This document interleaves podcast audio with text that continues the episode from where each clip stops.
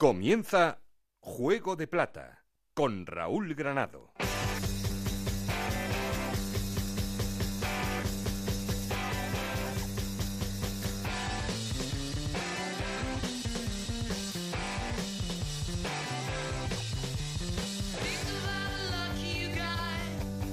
¿Qué tal? Muy buenas, bienvenidos a Juego de Plata, el podcast de Onda Cero en el que os contamos todo lo que pasa en la Liga 1,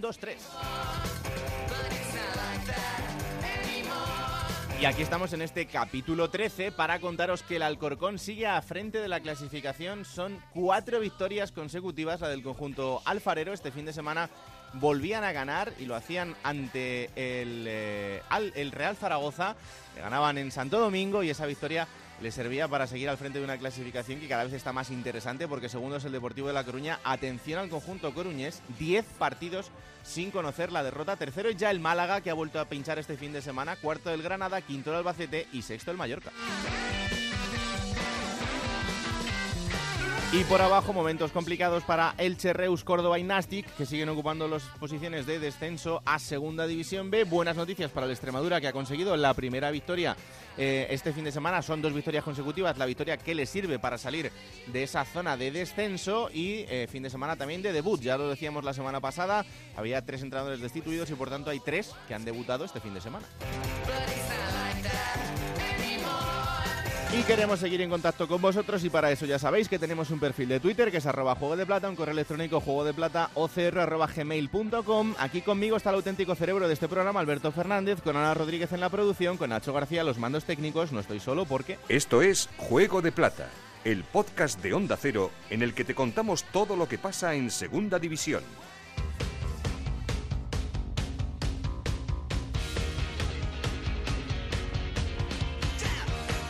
Siempre arrancamos poniendo en orden resultados y clasificación después de esta jornada 15. Ana Rodríguez, ¿qué tal? Muy buenas. Hola Raúl, ¿qué tal? Resultados de la jornada 15 en la Liga 1-2-3 que comenzaba con esta victoria del Sporting 1-2 ante el Granada, empate a 2 entre el Nastic de Tarragona y el Almería.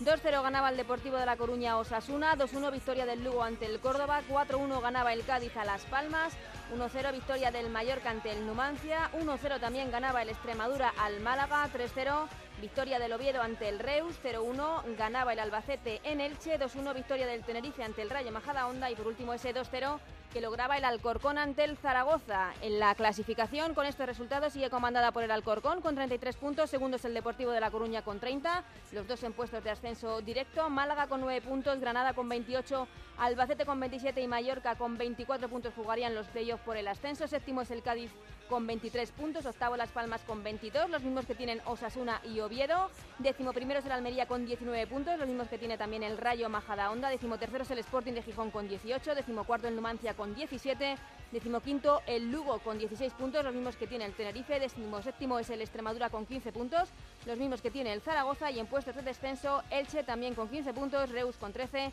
Córdoba con 11 y Nastic con 10 puntos. Se nos está poniendo la cosa complicada, ¿eh? Es un año para sufrir y ya está, es que no se puede decir otra cosa. Uf. Porque el calendario que viene. Bueno, si es pase da igual, si cuanto al final antes. el calendario da lo mismo, porque el Es equipo no se triste- encuentra y ya está. No Es triste decir esto en diciembre prácticamente, pero que pase cuanto antes esta temporada para el Real Zaragoza porque la verdad es que... No, no, y que pase y que pase bien, porque Sí, sí, se empieza a complicar mucho. la verdad es que sí. Gracias, Un Anita. abrazo. Hola, Alberto Fernández, ¿qué tal? Muy buenas. ¿Cómo estamos, Raúl? Menudo jornadón. Sí, sí, sí. Lo diría el mismísimo Roberto Gómez, Hombre. pero es que es cierto. Hemos tenido una jornada de mucho nivel con partidos donde además hemos visto eh, referentes de lo que es esta segunda división, tanto por goles como por juego, y yo creo que es un, un ejemplo, un botón perfecto para definir lo que es esta categoría. ¿Tú has cogido alguna vez las riendas de un laboratorio? Eh, ¿No? Bueno, pues para todo tiene que haber eh, alguna primera vez en la vida. Te voy a dejar con Enrique, a ver qué haces. Bueno, yo creo que Enrique además siempre nos lo pone fácil, se va a portar bien. Bueno, tú verás. El laboratorio de Enrique Martín Monreal, hoy con Alberto Fernández.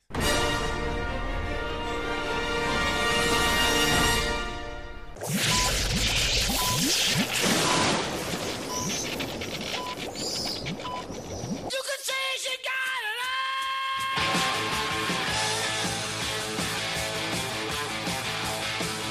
Onda Cero, Juego de Plata, con Raúl Granado. Bueno, pues ahí estamos ya con eh, Enrique Martín Monreal en el laboratorio. Saludamos, por supuesto, a Enrique. Hola, Enrique, ¿qué tal? Muy buenas.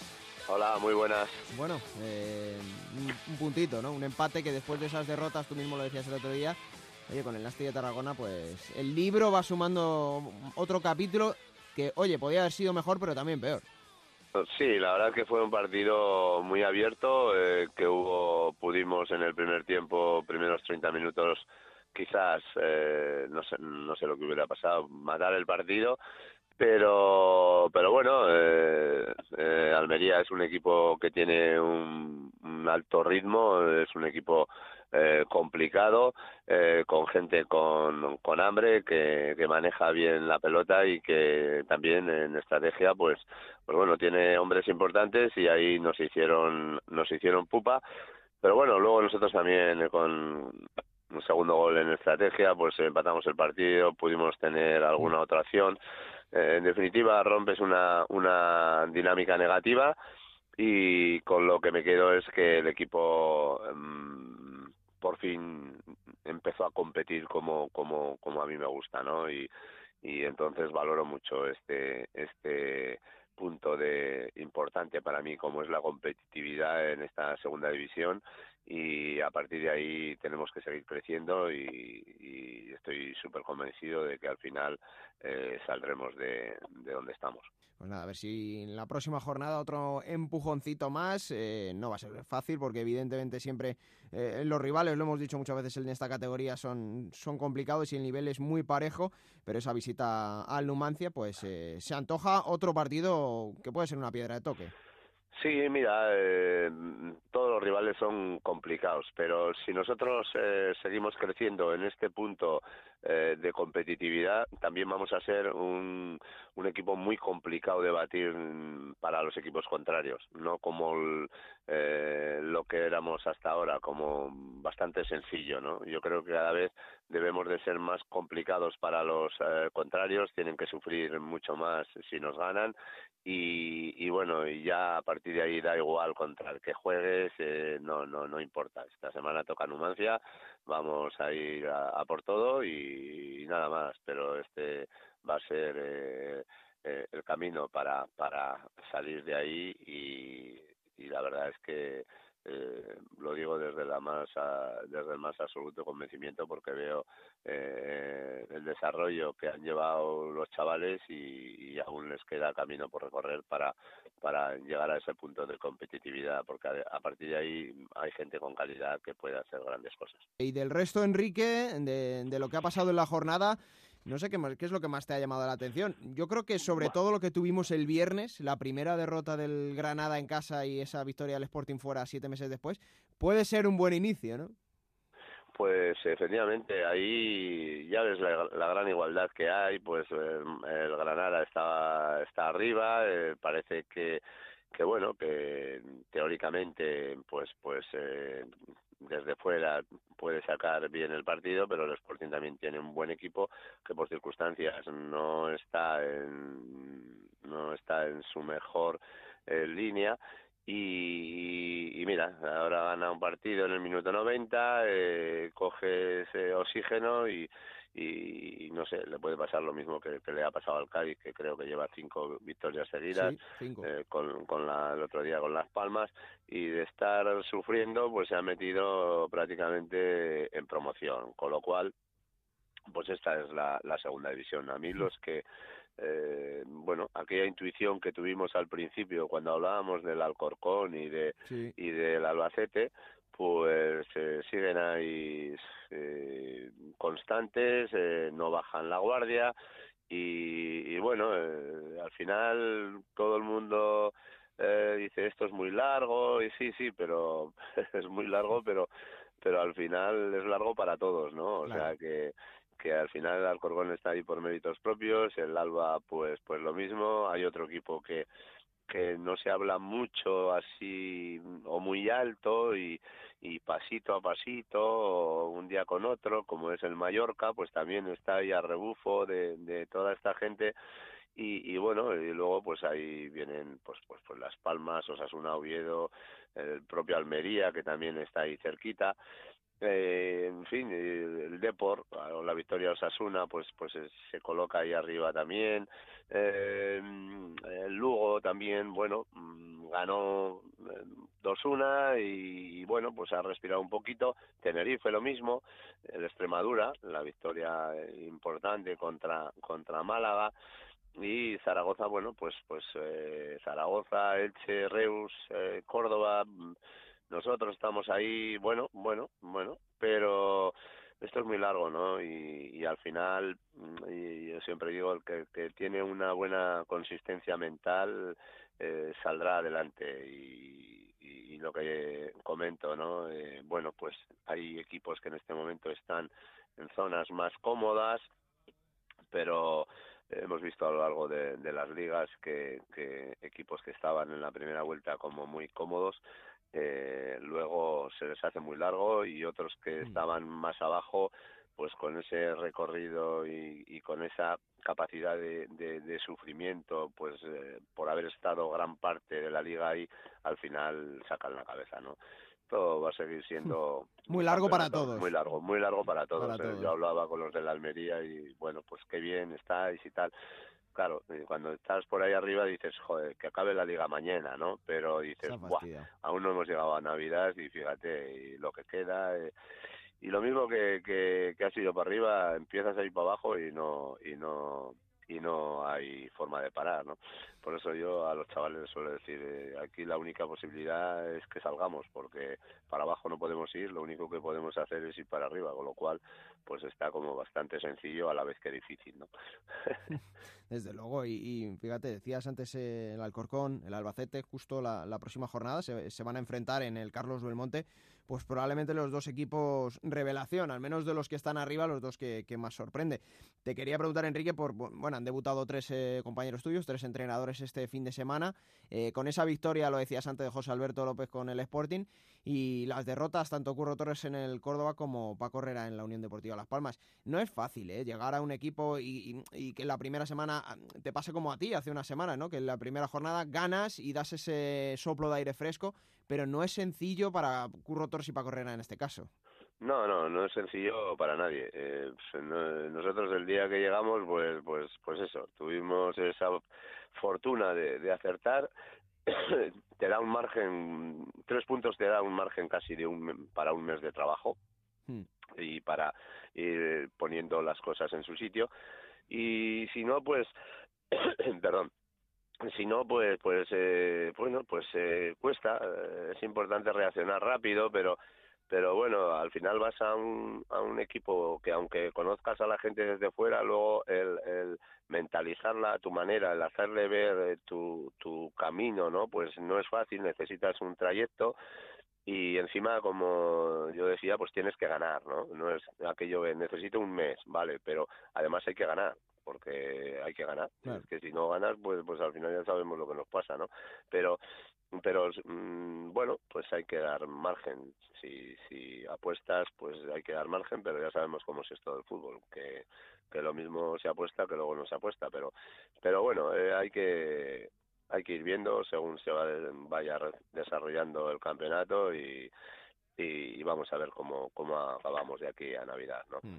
Un nombre, Enrique, que, está sorprendiendo gratamente, además por la juventud que tiene, 21 años, es el delantero del Cádiz, Manu Vallejo, que quizás refleja precisamente un poco la, gran mejoría, el buen momento de forma que tiene el Cádiz, ¿no? Son cinco jornadas seguidas marcando de un Cádiz que lleva cinco victorias seguidas. Eh, qué importante es un, jugador que esté en buen estado de forma en cualquier equipo, ya sea un delantero, un jugador de banda, un centrocampista, tener a alguien que está con la flechita para arriba, como se dice en el mundo del fútbol, es, es importantísimo. Sí, bueno, este chico, mm, bajo mi punto de vista, tiene un, eh, un talento especial y tiene mm, una chispa para mí de, primera división. Mm. Eh, ya me lo dijo un compañero el año pasado en la fase de ascenso del Cádiz B, creo, no creo que meta la pata, pero creo que me lo comentó. Me dice, tiene un media punta el Cádiz, un tal Vallejo, cuidado con él, eh, cuidado con él.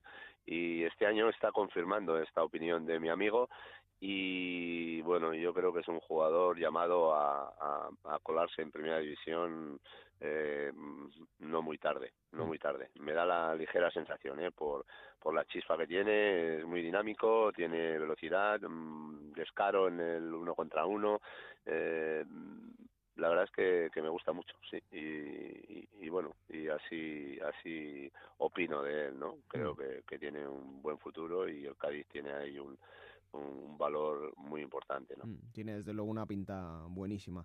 Y la última, Enrique, eh, lo hemos hablado yo creo que 800 veces desde que, charlamos contigo aquí en Juego de Plata, eh, la situación del videoarbitraje, ¿no? Ya sabemos que para el, la temporada 2019-2020 va a estar el VAR en Segunda División, pero la acción, imagino que la habrás visto, el gol del Albacete el otro día en Elche, ese, gol con la mano de, de, Acuña, que luego incluso el mismo jugador espera que se lo anulen porque él sabe que lo ha marcado con la mano, con el posterior enfado de, Pacheta en rueda de prensa. Es algo que es que estas situaciones se tienen que acabar. Y yo no sé si te hubiera pasado a ti lo que le pasó a Pacheta el otro día si te hubieras puesto en, rueda de prensa como se puso el técnico del Elche. Bueno, sí, pues te irritas porque, porque, mm, pero uno quiere pensar y que desde la perspectiva del árbitro mm. quizás y no lo habría visto, no sé si en línea. Eh, es muy raro, ¿eh? Es una jugada muy rara. Sí, sí, sí, la vi, la vi y, dices, bueno, eh, es que yo creo en la buena fe de, los colegiados, ¿sabes?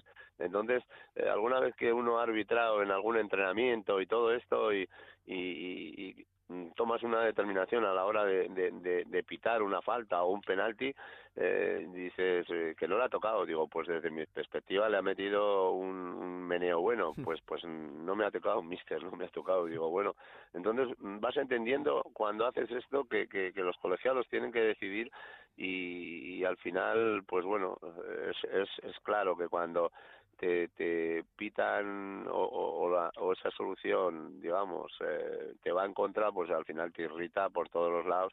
Y cuando te va a favor, pues, pues también, pues normalmente lo reconoces, pero pero bueno, pues unas veces va a favor, otras en contra, pero sí, hay que ponerse en la piel de Pacheta y en ese momento, porque luego yo también vi el partido, el Leche, el Leche estuvo muy bien, eh, Tomeu fue para mí el, eh, el artista eh, de este partido.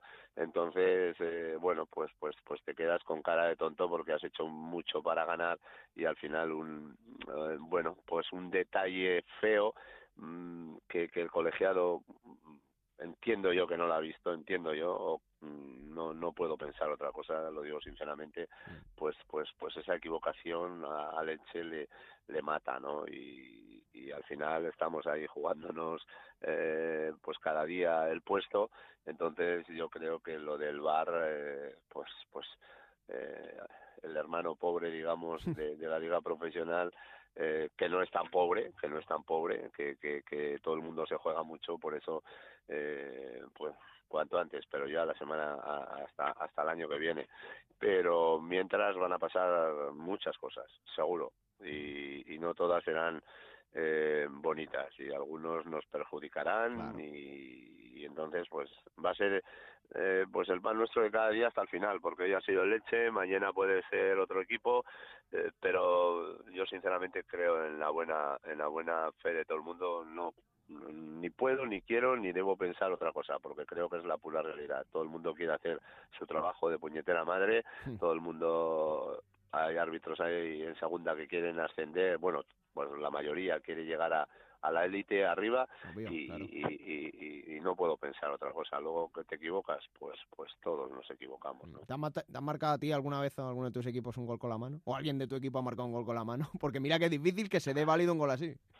Hombre, yo una vez un balón que venía lateral, eh, puse la mano ahí, se me quedó y, y, con la derecha lo metí y dio el árbitro gol. Eh, la perspectiva del árbitro de espaldas y tal, pues eh, con jugadores y tal eran otros tiempos, pero eh, había mucha gente, entonces eh, venía, dio un bote, le metí la mano, se quedó y pam, y el árbitro pues no lo vio y dio gol. O sea, es que los delanteros al final, los delanteros son muy pillos, el delantero es el puñetero delantero es mm, tiene algo especial, grandes eh, cuadros y, y, unos borrones impresionantes, o sea, no no hay no hay regularidad normalmente en un delantero y entonces delantero hace cosas pues pues eh, impresionantes y luego pues eh, pues eso con la puerta vacía pues también uno ha tirado algún balón fuera porque no hay que decirlo no pero bueno entonces bueno pues hay que adaptarse a todo y, y yo creo que, que los dirigentes también se tienen que eh, poner en el en la piel de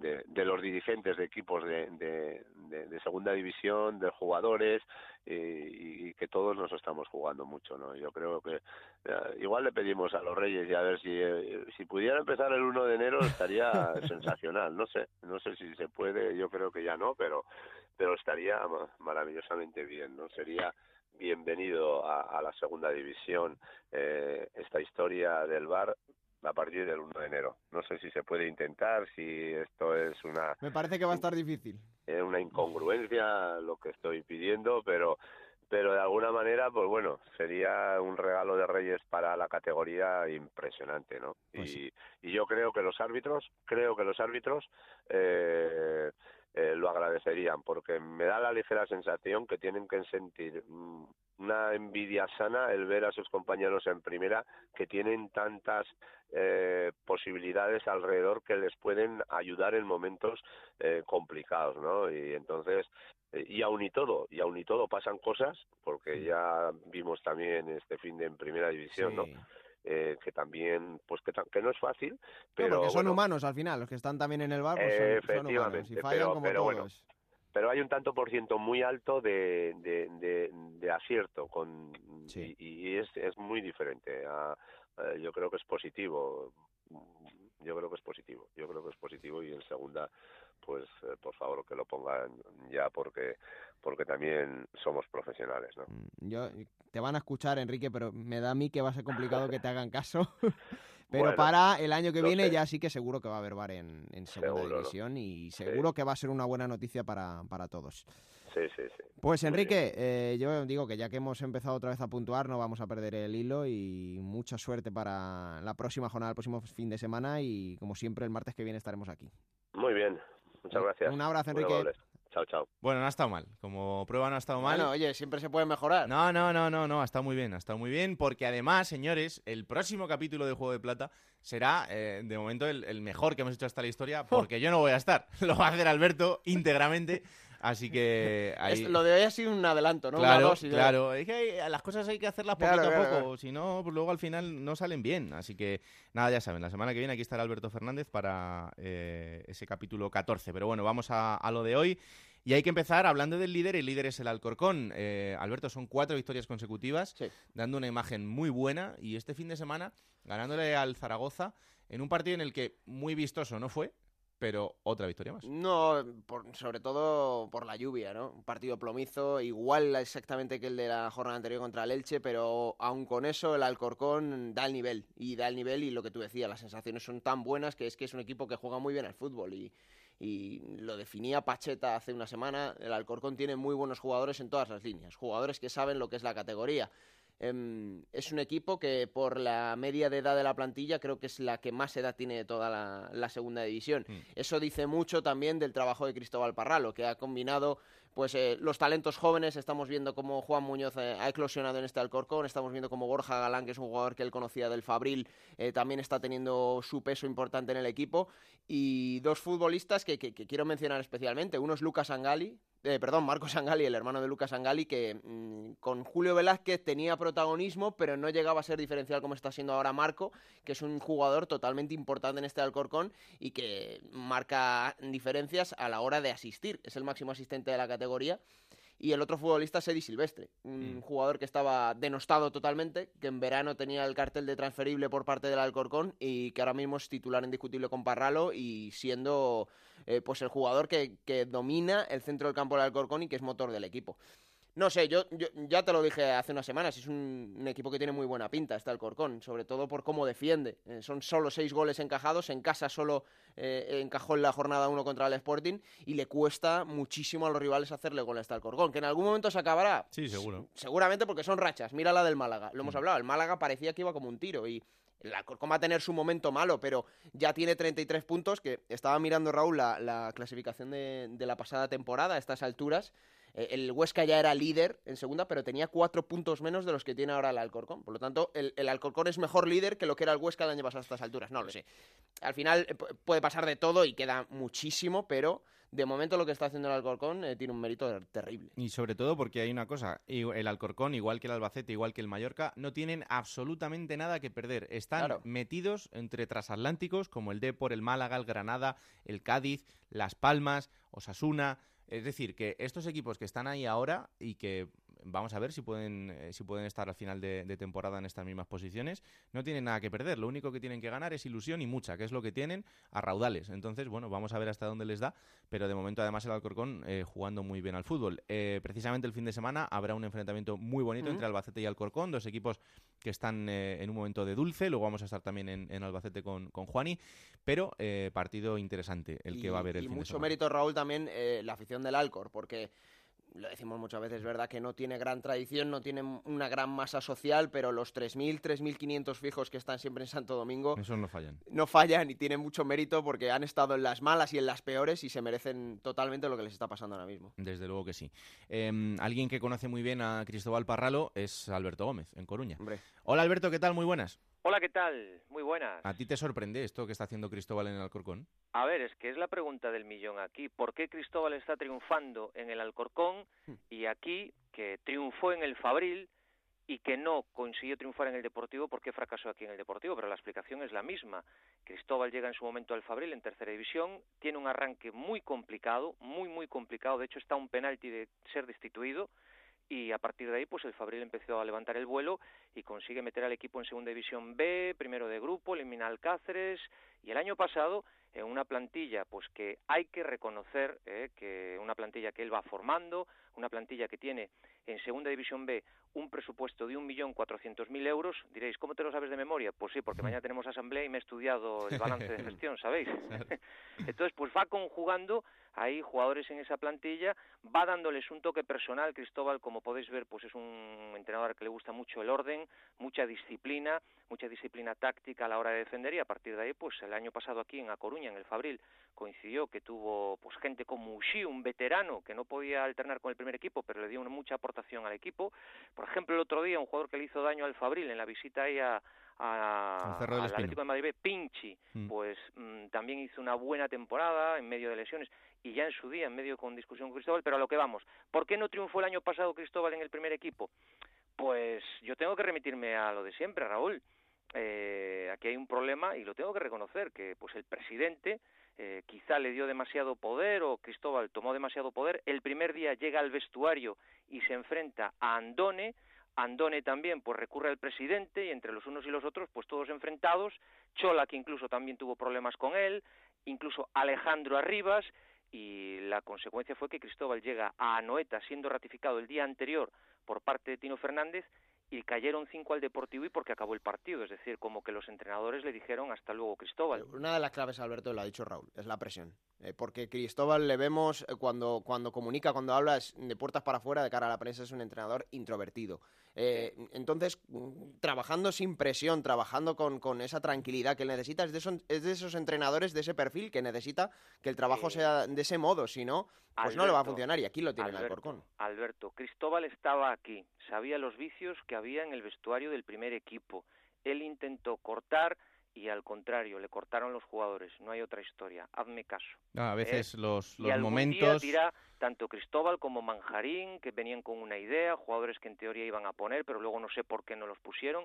Y esa es la realidad. Es Ah, decir, Los, los momentos en el fútbol, igual que en la vida para muchas cosas, son muy importantes. y el vestuario ahora del pues, Deportivo- eh, es otro Eh, diferente. perdonad, a ver, el vestuario del Deportivo estaba totalmente enfermo. Es que este año, fijaros una cosa, cuando hace el casting el Deportivo para buscar un director deportivo, hacen la pregunta de, ¿estás dispuesto a prescindir de 16 jugadores? Pero es que aquí en el Deportivo hacían esa pregunta, como, vaya trabajo más complicado. Pues a lo mejor había que sanearlo de arriba abajo. Claro. Y eso es lo que ha pasado. No te centres ya en el pasado. Bueno, No, vamos no, a no, la- no, no, va- pero eh, me porque- habéis hecho la pregunta Sí. y esa pregunta Va. merece respuesta para vosotros y para todos los oyentes. ¿Por qué Cristóbal Claro está sí. triunfando en el Alcorcón y aquí fracasó en el Deportivo. O sea, pues esa es la, la, cuestión. El presente del Deportivo, desde luego que es bastante más bonito. y este fin de semana nueva victoria, en este caso frente a Osasuna. Victoria muy importante porque además a Osasuna le vuelve a alejar un poquito de esa zona. Osasuna está haciendo la goma entre los puestos de, de playoff y, y son ya 10 partidos sin perder. Sí, sí, a ver, la dinámica es muy buena. El Deportivo, sobre todo en casa, eh, había que tener en cuenta el detalle del otro día que estuvo lloviendo de principio a fin. Riazor eh, parecía una piscina, sobre todo en la zona de los laterales, en la zona de los corners. Eh, se vio muy afectada por esa cantidad de agua y eso que drena bien el estadio. Y bueno, pues fue cocinando el partido. El Deportivo Sasuna, pues también intentó ahí en el juego táctico, pues hacerse fuerte en el centro del campo con ese rombo hubo oportunidades para unos, hubo oportunidades para otros y en una de estas pues apareció el factor diferencial llamado Fede Cartavia porque le puso en bandeja a Carlos Fernández un balón que solamente tuvo que empujar el sevillano. Hablo de Fede Cartavia porque Fede Cartavia eh, en el tras el partido anterior en Almería en el que bueno se criticó el juego del Deportivo, que a lo mejor a veces hay que tirar de lo práctico, pues acabado el partido y ante la televisión se quejó directamente porque dijo que él no estaba aquí para ser suplente, él se había quedado para ser más protagonista, independientemente de que a lo mejor lo cuide un poco Nacho porque ya ha tenido un par de lesiones este año, pero Cartavia no viaja a Las Palmas estando de alta, es suplente contra el Oviedo y es suplente contra la Almería, entra en el campo de la Almería, marca un gol y el Deportivo casi remonta y el otro día pues ya fue titular y ya digo, dos asistencias, dos goles, gran trabajo de los porteros, tanto de Rubén para evitar alguno más a favor del Deportivo, de Dani Jiménez en momentos decisivos del partido para evitar alguno de Osasuna y 2 a 0 y el Deportivo pues suma y sigue. Mm. Y el siguiente partido será frente al Rayo Majadahonda eh, en Madrid y ya en, la, en el nuevo campo, en el campo del Cerro del Espino ya terminado. Vamos a ver en, qué estado, porque es verdad que en ese partido del Fabril de este fin de semana frente al filial del Atlético de Madrid veía alguna crítica por parte de, los medios y de los aficionados del Deportivo desplazados hasta, hasta Madrid. Así que vamos a ver cómo está. Hay que recordar que ese campo, entre otros, lo usa el Atlético de Madrid varios días eh, durante la semana para entrenar el conjunto del, Cholo Simeone. Así que vamos a ver cómo, cómo está, pero bueno, ya, ya fuera del, del Wanda Metropolitano. Permitidme un detallito solamente, eh, Raúl. Eh, dos bajas importantes va a tener Nacho González, que bueno, benditas bajas, ¿no? Porque por acumulación de amarillas no van a estar dos hombres importantes en la defensa. Domingos Duarte y David Simón, mm. a ver ahí cómo maneja para recambios, que en teoría están llamados a, a, ser recambio Neco Bóveda y Miquel Esoma, eh, eso por una parte. Luego también Coruña estos días pues, está hablando mucho de que si desde Sevilla hay interés por eh, Domingos Duarte y otros jugadores que también pueda haber interés, bueno, pues el Deportivo tiene muchos cedidos, pero con opciones eh, prioritarias a la hora de opinar, si acaso pudieran salir en enero. Y luego me preguntabais el otro día por Mosquera, pues ahí tenéis a Mosquera el otro día ya titular, eso sí, a costa pues de la lesión de Eh, las costillas dolían, pero bueno, mm, eso también viene bien incluso hasta para el entrenador que va dando minutos a jugadores porque, como decía Braulio, el director deportivo de Osasuna, en la previa el Deportivo tiene para hacer dos equipos y hombre, ser suplente o ser revulsivo, sea como sea, pues uno quiere jugar, ¿no? Y ahí pues tenéis a Mosquera ya jugando, que yo creo, salvo que haya novedad, pues a lo mejor también tiene continuidad el próximo domingo. Bueno, buen futbolista y además ya con, con una historia, con una tradición hecha en el equipo que ahí está. Gracias, Alberto. Hasta luego. Un abrazo muy fuerte. Vamos a Málaga. Eh, como os decíamos, otra derrota este fin de semana. El Málaga, y lo viene avisando Isabel Sánchez, eh, fuera de la Rosaleda, está siendo un equipo bastante, bastante irregular. Y además es que este fin de semana caía frente al Extremadura. Eh, sorprendente porque el Extremadura, desde la llegada de Rodri, desde la destitución de Juan Sabas, ha sumado dos victorias consecutivas, tiene 15 puntos y ha salido del descenso. Lideresa, ¿qué tal? Muy buenas. Ya creo que me vais a tener que cambiar el nombre. ¿Qué no, no, no, no, aquí tú, eres la lideresa nuestra hasta el final de temporada, pero vamos, eso ya eso es impepinable. Otra cosa es lo que haga el Málaga, eso ya veremos. Que, mm, que sigue fallando fuera de la Rosaleda. ¿eh? Parece otro equipo, ¿verdad? Fuera de a domicilio, este, fuera de casa, fuera de este estadio de, de Martiricos. El equipo es otro y la historia, lógicamente, el resultado del equipo también, ¿no? Pierde solvencia, la que demuestra en los partidos aquí en casa, se demuestra como se muestra como un equipo desdibujado, prácticamente desconocido, incapaz incluso hasta con esta pólvora goleadora que queda mojada, se podría decir, en cuanto el equipo sale de aquí de mala, como le pasó en el encuentro frente frente al Extremadura. Es cierto que para este partido no estaba ni Jack Harper ni con él, los dos delanteros que venían acompañando a Blanco Lechut se optó por un Juanpi utilizando y entrando de, enganche, pero no tuvo demasiado resultado. La verdad que el equipo, después de además un desplazamiento masivo de la afición de Málaga hasta Almendralejo, ha dejado unas sensaciones que no, que tampoco son demasiado buenas. Siempre que hablamos de los partidos a domicilio decimos, decimos esto, ¿no? Ahora, eso sí, podemos mirar el vaso medio lleno o el vaso medio vacío, porque resulta que aquí en casa se sigue ganando todo, el equipo en la Rosaleda lo ha ganado todo, pero sí es cierto, ocho partidos se han disfrutado fuera de casa y solo se han logrado ocho puntos. Las dos victorias frente al Lugo y al Almería se lograban al principio de la temporada. La primera en Lugo y en la tercera jornada en Almería. Después se han logrado dos empates frente al Deportivo y frente al Sporting y se ha caído en Las Palmas, Elche, Osasuna y esta última este fin de semana frente al Extremadura. Con estos números, ¿qué hacemos? ¿Tenemos opciones de, estar ahí arriba? ¿Cómo lo veis? Porque pues aquí el dilema es grande. ¿eh? A ver, eh, ganar en casa siempre es una garantía de que puedes estar arriba. O sea, ganando todo en casa vas a estar arriba seguro. Para que te dé para el ascenso directo, no lo creo. Eh, hay que ser un poco más regular fuera y por lo menos conseguir algún empate más, porque si no es muy complicado. Perdiendo todo fuera de casa es, es bastante difícil. Eh, lleva Pedro Lara varias semanas hablándome del partido de este fin de semana y ha llegado ya. O sea, el siguiente rival es el Granada, que es tercero contra cuarto. Es un derby con lo que eso significa, eh, uno de los, de los derbis andaluces que tenemos, con las selecciones de por medio. Eh, y con el dos, día de reflexión. Con dos aficiones, sí, esto van a reflexionar por las narices. Con dos aficiones que, mm, que no sé si están en su mejor momento, Isabel, en cuanto a las relaciones. En cuanto a las relaciones, han tenido épocas muchísimo peores. Ahora se podría decir aquello que ya sabes que se logró que entre las aficiones de los equipos andaluces se lograra un precio común para que los encuentros, para animar a, los equipos a trasladarse de, de, un sitio a otro. Y ya tengo entendido, sino que nos lo cuente Pedro Lara, que hay más de mil personas dispuestas a animar al Granada este sábado aquí en Málaga. O sea que imagino que la Rosaleda, si no va a rozar el lleno, va a estar ahí, ahí, y el ambiente seguro que va a ser excepcional. Lo que sí que toca es que también el Málaga demuestre una mejor cara, mejor sensaciones y mejor estilo de juego para que su propia afición se reencuentre un poquito con, el equipo, ¿no? Porque como digo, han viajado muchos hasta Almendralejo ay, y la vuelta no fue tan bonita como, como pensábamos, ¿eh? claro.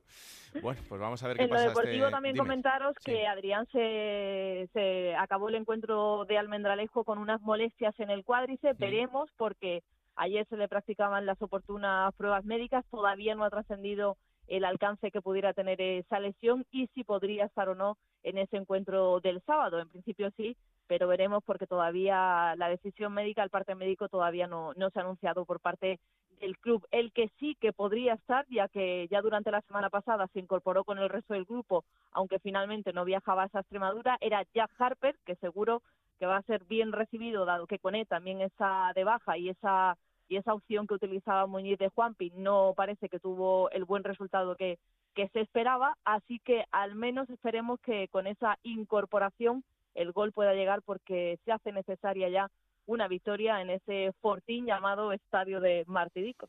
Pues atentos estaremos a lo que pase este fin de semana. Gracias, Isa.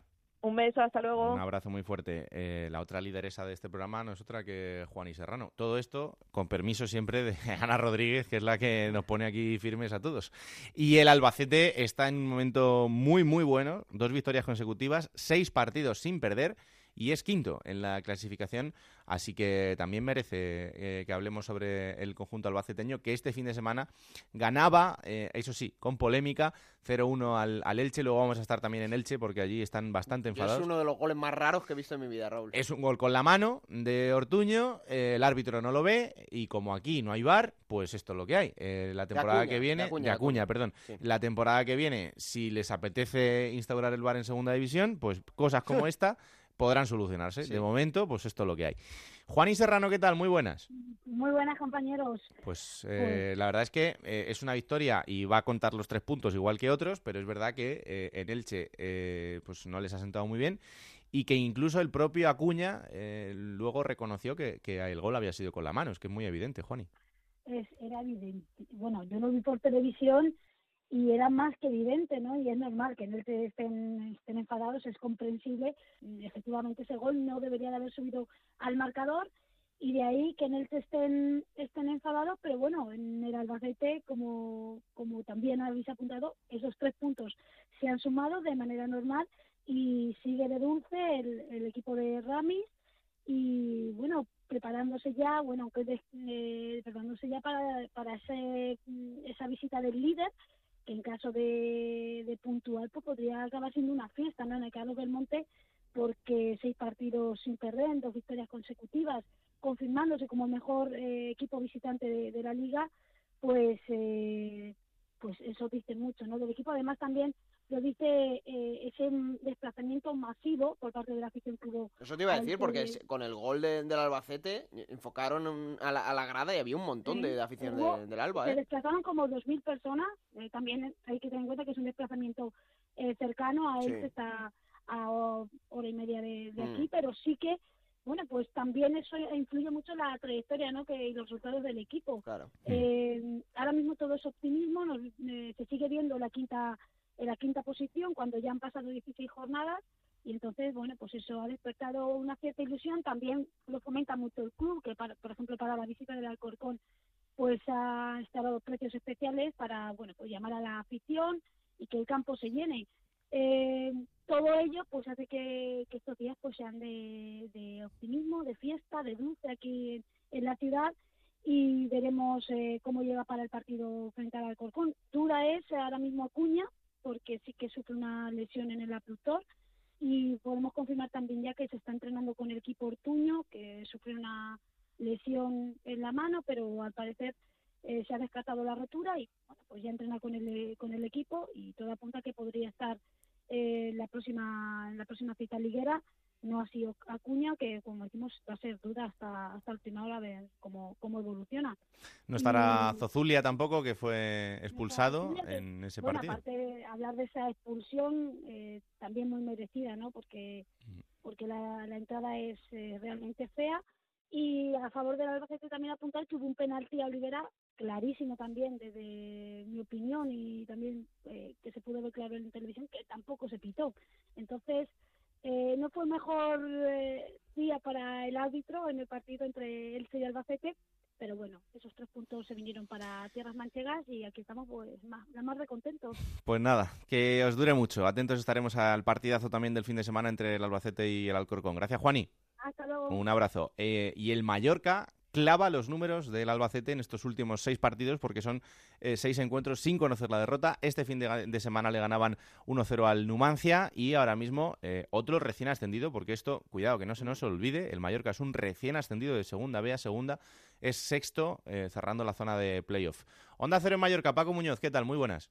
¿Qué tal? Buenas. Pues así es, un Mallorca que ilusiona que suma seis jornadas sin conocer eh, la derrota, con cuatro empates y dos eh, victorias, la última la del pasado domingo ante el Numancia, y, todo eso a pesar de las lesiones eh, continuas, porque hay que recordar que Joan Sastre no pudo iniciar la temporada en lateral, Luego se lesionan los dos laterales zurdos, mm, Estupiñán y Salva Ruiz, es decir, que está jugando Joan Sastre en, el lateral izquierdo y Fran Gámez en la derecha. El pasado domingo no pudo jugar Salva Sevilla por ese golpe que recibió la Romareda eh, los testículos. Ahora se lesiona y que fue el autor del gol ante el eh, Numancia. Bueno, a pesar de todo ello, pues Vicente Moreno ha encontrado la medida de este equipo y sobre todo el mensaje, porque lo comentabas. Eh, la gente tiene en mente aquel Mallorca de la Champions, aquel Mallorca que jugó 16 años seguidos en Primera División, hmm. y eso mm, lo ha cambiado. Eh, eh, el concepto de que la gente piense que es un equipo grande, mm, pues eh, lo ha conseguido Vicente Moreno y el club con su discurso. Van con toda humildad, son recién ascendidos a segunda división y bueno pues la gente hace que disfrute mucho más de esta sexta posición en este momento anteriormente también ya estuve en promoción y se quita la presión de aquel Mallorca que tenía la necesidad de subir sí o sí cuando descendió de primera. Pues esa es una de las claves, seguramente. ¿eh? No, y que es evidente que todavía queda muchísimo por delante, pero ya son 15 jornadas y ahora mismo estar en, esta posición y sobre todo con las sensaciones que desprende el equipo, pues eh, esto eh, no, mm, queda muchísimo como para hablar de que el Mallorca vaya a estar ahí hasta el final, pero sí nos da una idea de que el equipo, bueno, pues está, como decíamos antes, desde la tranquilidad de que no tienen nada que perder, porque es la primera temporada en la categoría y aunque todo el mundo quiera cuanto antes ver al Mallorca de, eh, donde se le ha visto en, las mejores épocas de, su historia, hay que tener los pies en el suelo y saber que esto tiene que ser un proyecto eh, a largo plazo y por lo menos a medio plazo en el que el equipo vuelva a ese estatus y a esa categoría. Em, y por eso digo que, en, estos, en esta temporada no tienen nada que perder, más allá de la ilusión, eh, que a ver hasta dónde les da y a ver hasta dónde llegan, y el fútbol que están poniendo, que, para mí, pues de momento no, está siendo nada malo. Es que lo, decía, lo decías tú, Raúl, eh, es que es un equipo que ha fichado muy bien, a pesar de ser recién ascendido, que tiene un Vicente Moreno que estuvo a punto de ascender hace años con el Nastic, y que demuestra mm, que no tiene ese tufillo a novato porque lo puede decir Paco, cuando juega sobre todo en, casa es un Mallorca contundente. Sí, sí, no, es contundente y, ha, competido en cada uno de los partidos. Eh, le ganó tercero al Córdoba, eh, le gana el Numancia y siempre ha estado ahí. Es verdad que la línea de, la victoria a la derrota eh, es muy fina y, y, los jugadores son conscientes. Te hablaba de las bajas. También hay que recordar que Manolo Reina lleva cuatro partidos sin poder jugar. Ha jugado Miquel Pareda, que debuta en segunda división y parece que ya toda la vida jugando, es decir, a un nivel altísimo es un equipo muy bien trabajado y para mí, el, mm. sin especial a los futbolistas, que tienen calidad y al final son los que ganan los partidos, el trabajo de Vicente Moreno es espectacular. Mm. Yo estoy por mm, avanzar que, Vicente Moreno va a ser muy complicado que, continúe en el Mallorca a pesar que tiene contrato en vigor porque es una maravilla verle entrenar, verle trabajar y juegue quien juegue, y repito, hay bajas importantes, la de Salva seguía el otro día, o la de los laterales, sabe lo que juega, y el otro día cuando jugó ante la selección Balear, el partido benéfico eh, por las eh, víctimas de las inundaciones en el Levante mallorquín. En esa selección Balear había jugadores de primera división, como Sergi Henry, eh, el propio el central de, de, de Leibar, Pedro Vigas. Tomé un Nadal también. Sí, tomé jugadores de segunda importantes, como Chisco Jiménez. Pues mm, el Mallorca en segunda con, con, los teóricos suplentes le dio un baño, pero jugando como lo ve jugando en liga con los titulares. Es decir, que para mí el gran patrimonio de este Mallorca es Vicente Moreno, sin lugar a dudas, sin menospreciar evidentemente a la plantilla, que son gente con hambre. Ese tipo de jugador que, en segunda división pues quiere aprovechar la oportunidad, a diferencia de aquel Mallorca que bajó de primera a segunda, con los Aguate, con los Nunes, con los Emilio Ensue, eh, con el propio Peyo y Martí, que ya, bueno, pues eh, venían de vuelta y está claro que en la vida en general y en el fútbol, pues la ilusión y, el, y esa ambición es clave y el Mallorca la tiene con esos jugadores que juega buena casa, viene de segunda B y, rinde. Y, y Aridai lo mismo y bueno y destacar Paco destacar Paco y Raúl sobre todo un jugador que, que, está muy en forma en los últimos yo creo el último mes es fantástico el de Lago Junior porque mm. hace goles da goles y probablemente es uno de los mejores jugadores de banda izquierda de segunda división. Es que el otro día el técnico del Numancia lo, lo, clavó no eh, lo que dice es que la pregunta era sorprende que un Mallorca que está jugando prácticamente con los mismos jugadores que en segunda B esté a este nivel en segunda. Claro, la respuesta fue muy clara. Es que lo sorprendente fue que esta plantilla estuviese en segunda B. claro, Es que solo, prácticamente el otro día juega Dani Rodríguez como novedad que viene de Albacete. El resto, y, y así en la mayoría de partidos, son los jugadores que estuvieron en segunda B el año pasado. Hmm. Bueno, pues este fin de semana hay un partido contra el Reus, eh, partido trampa, porque el Reus está en una situación muy, muy complicada, pero cuidado porque estos partidos son los que luego se te pueden volver en contra. Luego hablaremos también de la situación del Reus, que es para echarla de comer aparte. Gracias, Paco. Venga, hasta luego. Un abrazo muy fuerte. Y donde tienen la sonrisa puesta y no se les quita es en Cádiz. Cinco victorias consecutivas. Increíble lo que ha conseguido el Cádiz de Álvaro Cervera en este mes.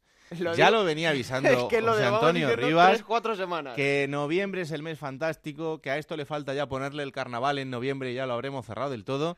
Y ahí está, eh, se está cumpliendo. El Cádiz es séptimo ahora mismo este fin de semana le ha ganado 4-1 a la Unión Deportiva Las Palmas y se asoma cada vez más a los playoffs. Compañero Onda Cero en Cádiz, José Antonio Rivas, ¿qué tal? Muy buenas. ¿Qué tal? Muy buenas, compañero. Mira que os lo dije. Claro, no, me hacéis caso. Claro. Eh, pero así, y además eh, tenemos que agradecer, la gente está muy contenta aquí porque tenemos que agradecer, eh, normalmente está de uñas con Tebas, ¿no? Como en la mayoría de los campos, pero en este caso agradecemos a Tebas y a la Liga de Fútbol Profesional que haya puesto el partido el viernes. El viernes. El, último día de noviembre. Entra ahí clavado en noviembre. Ahí está, para que entre, entonces la gente pues está contenta por ese motivo. Hmm. No, pero, pero fuera de broma, la verdad es que es una racha espectacular de, del Cádiz y que la verdad es que es para que sea analizado, es un poco cosa de brujas porque el año pasado fue igual, el anterior también. El año pasado, eh, hablo de memoria, creo que fueron finalmente siete victorias consecutivas. De momento llevamos cinco eh, y bueno, pues la verdad es que el equipo ahora mismo está intratable, ¿no? Con jugadores en un estado de forma óptimo, con los engranajes, ¿no? Que por fin eh, funcionan. Eh, el otro día eh, Álvaro Cervera pues decía que, que su equipo en términos ¿no? de, de videojuego, de videoconsola, pues estaba con la flechita para arriba y que por ejemplo en el minuto 90 pues cogía un balón Salvi con la zurda, que normalmente pues el sanluqueño la tiene para apoyarse y poco más y la metía por la cuadra, ¿no? Entonces claro, eso pues eh, cuando un estado un equipo está en estado de gracia pues le sale todo. Qué bueno es que, que Salvi esté otra vez en su nivel, ¿eh? Pues sí, la verdad es que después de un verano un tanto convulso en el que, bueno, pues como el anterior también, ¿no? Que se barajaba que podía tener alguna oferta, que podía salir y demás.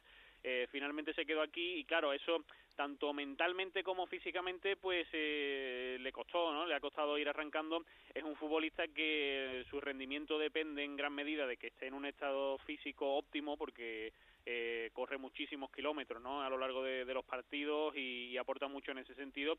Y ahora la verdad es que es de los que está en ese estado de forma óptimo y está ayudando mucho al equipo.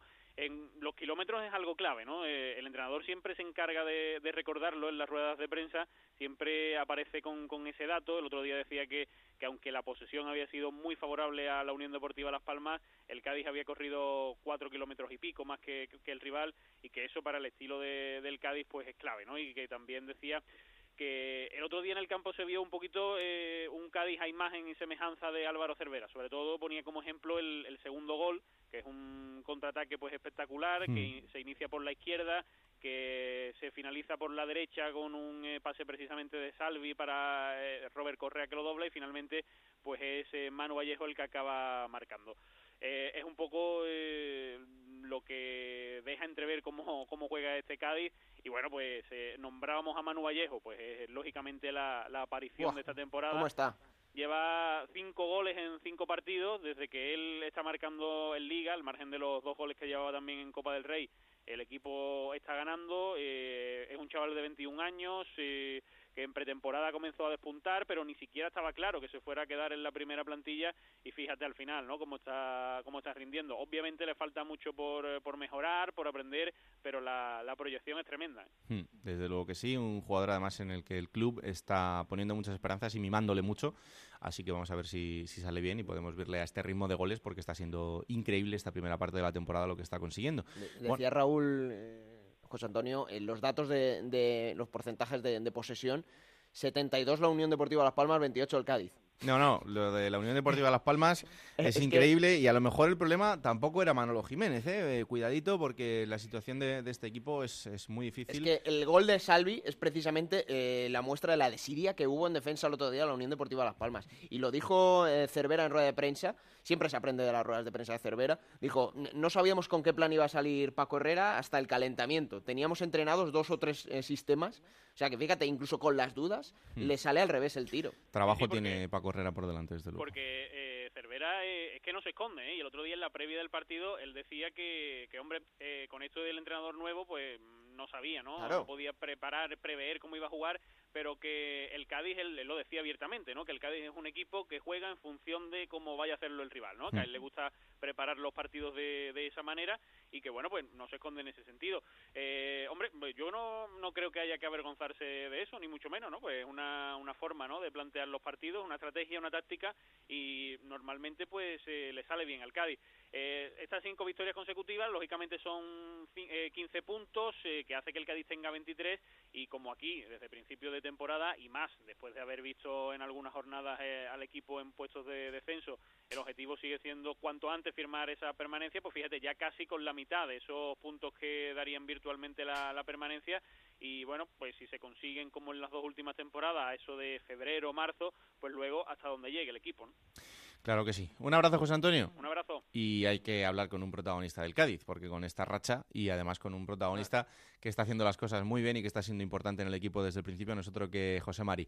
Hola, José Mari, ¿qué tal? Muy buenas. Hola, buenas. Bueno, enhorabuena por lo del fin de semana, eh, además de esas cinco victorias, porque ganarle 4-1 a Las Palmas, otro de los equipos, eh, yo creo que de los más potentes este año en, en la categoría, tiene mucho mérito, ¿eh?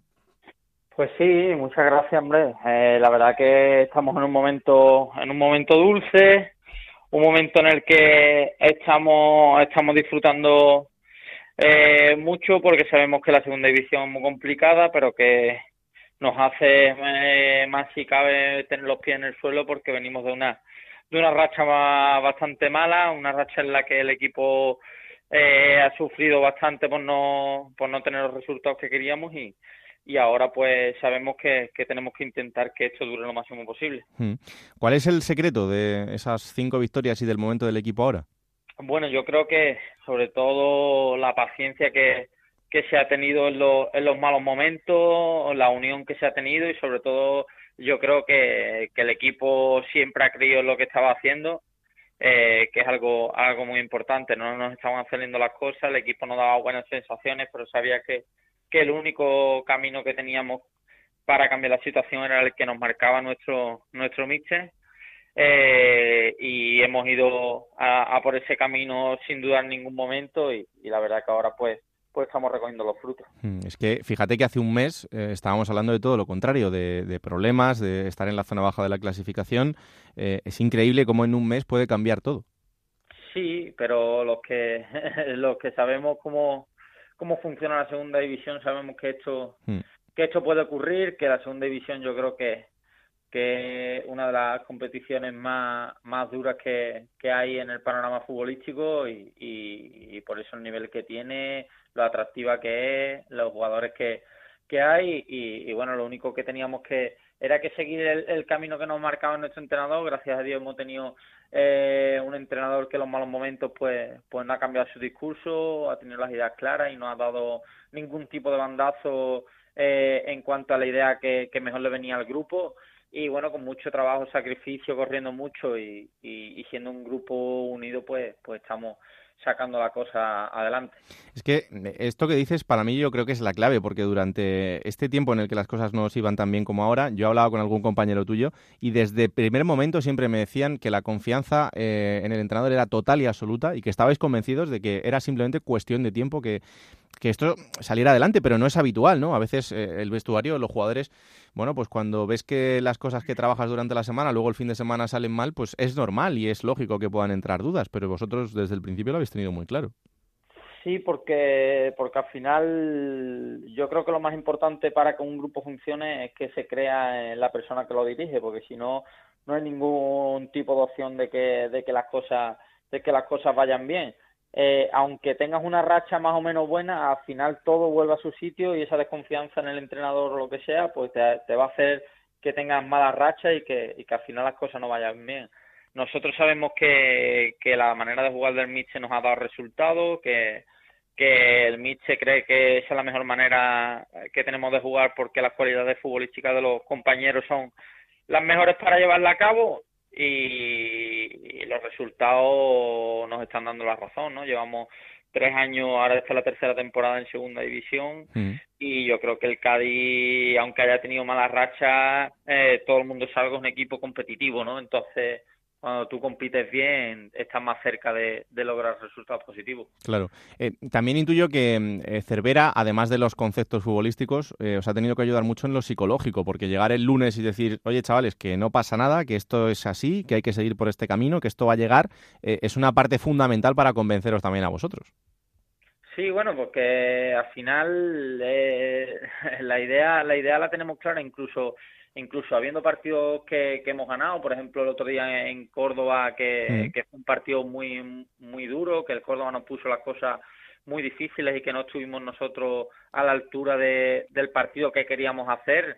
Eh, el Mister, bueno, se ganó, pero, pero nos dijo que, que ese no era el camino, que teníamos que corregir, o sea, eh, que no porque porque se pierda nos va a echar la bronca o no, o nos va atizar, simplemente él cuando ve que las cosas nos están haciendo, nos están haciendo bien. Había partidos como contra la Extremadura, contra el mismo Oviedo que nos empatan en el minuto 90 y algo, eh, que merecemos más, o mismo Albacete allí, y los resultados no estaban llegando, o sea, el camino estaba marcado desde un principio de temporada y solo era eh, que las cosas fuesen a su sitio y al final cuando tú trabajas yo creo que, que las cosas llegan.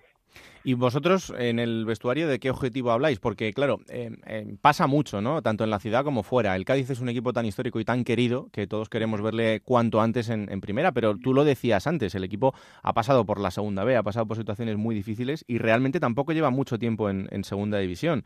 Em, esto es un proyecto a, futuro, ¿no? Pero el objetivo del que vosotros habláis en el vestuario, ¿cuál es?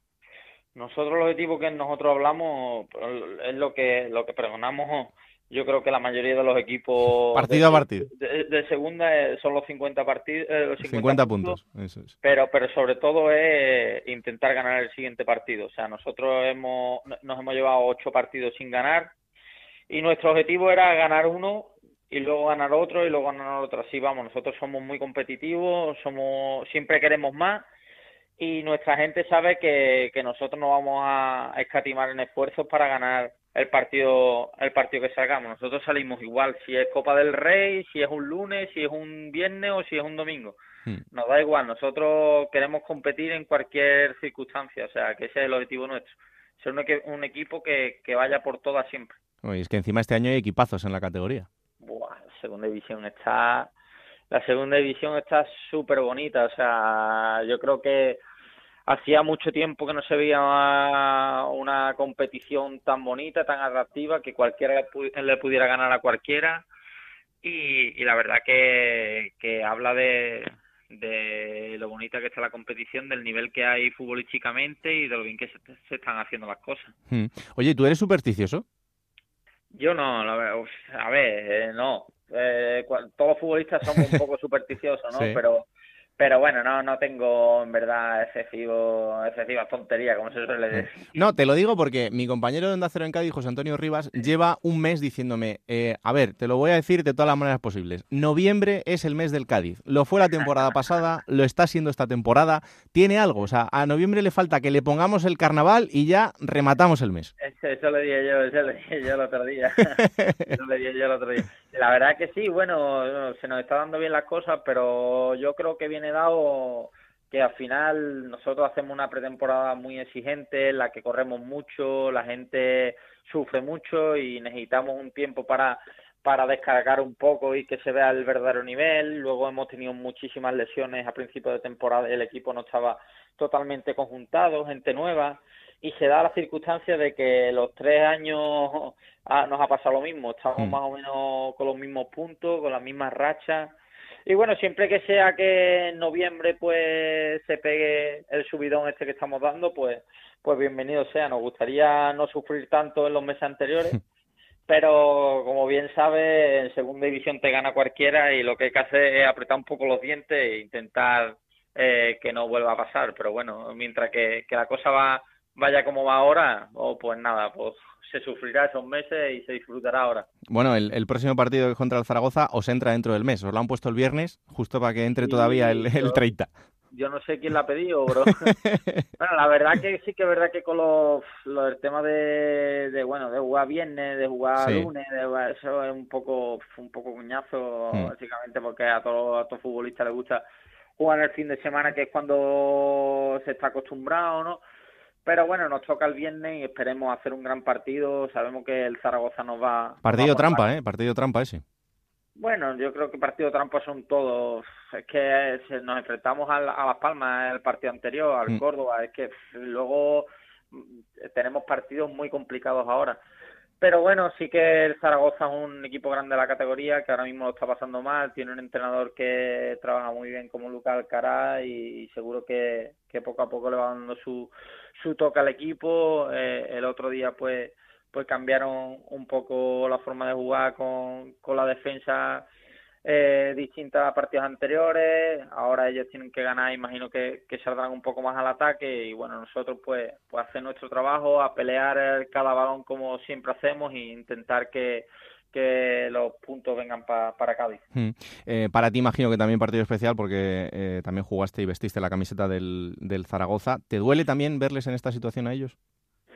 Al final el fútbol es fútbol. Eh, sí que es verdad que, que hombre, es el equipo que me hizo a mí debutar en primera división y, no le deseo nada malo. También un partido especial porque vuelvo a Romareda, que hace un, un año me, me lesioné la rodilla me la partí allí jugando contra el Zaragoza. Eso es. Y, y bueno, la verdad que que Zaragoza está marcado eh, en rojo en todos los aspectos de mi vida, tanto por, por ser mi debut en primera división como mi primera lesión de larga duración pero también está marcado porque tengo muchísimos amigos allí y, la verdad que cada vez que voy a Zaragoza eh, parece que estoy en casa porque me tratan me tratan genial. Hmm.